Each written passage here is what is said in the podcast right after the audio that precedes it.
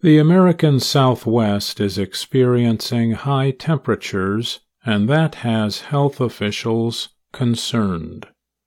Along the U.S. Mexico border, federal agents reported 10 deaths in early July. Another 45 people had to be rescued from the heat. The city of Phoenix, Arizona may be on its way to breaking a record for most back to back days with a high temperature over 43 degrees Celsius. The current record was set in 1974. Even morning low temperatures in Phoenix are tying historic records. Health officials are advising people to limit how much time they spend outdoors and to know the warning signs of heat sickness. Common signs of heat exhaustion and heat stroke are heavy sweating and dizziness. Uncontrolled muscle movements and vomiting are also common.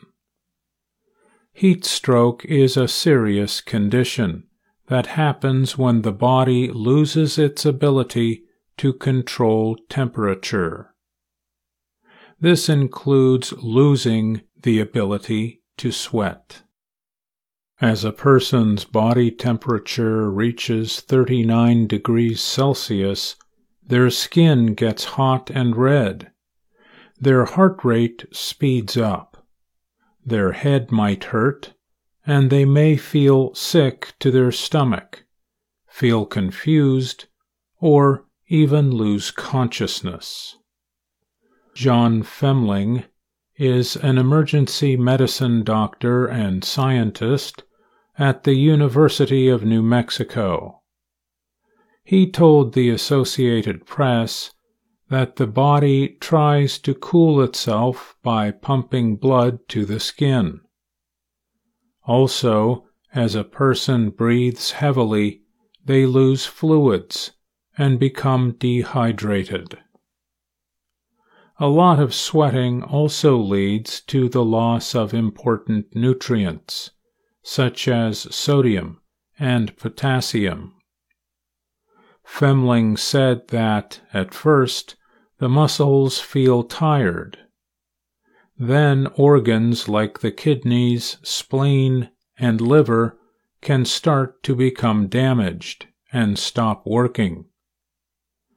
At the most severe level, the brain becomes affected. Experts say it is important for people to be able to recognize when others may be suffering from heat stroke. That is because people suffering from the condition might not realize they are in danger. Confusion could influence their thinking. If heat stroke is suspected, call 911 for emergency services. Try to lower the person's body temperature with a cool, wet cloth or a cool bath.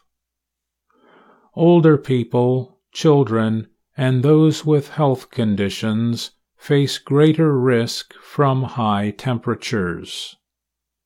High heat puts extra pressure on the cardiovascular system.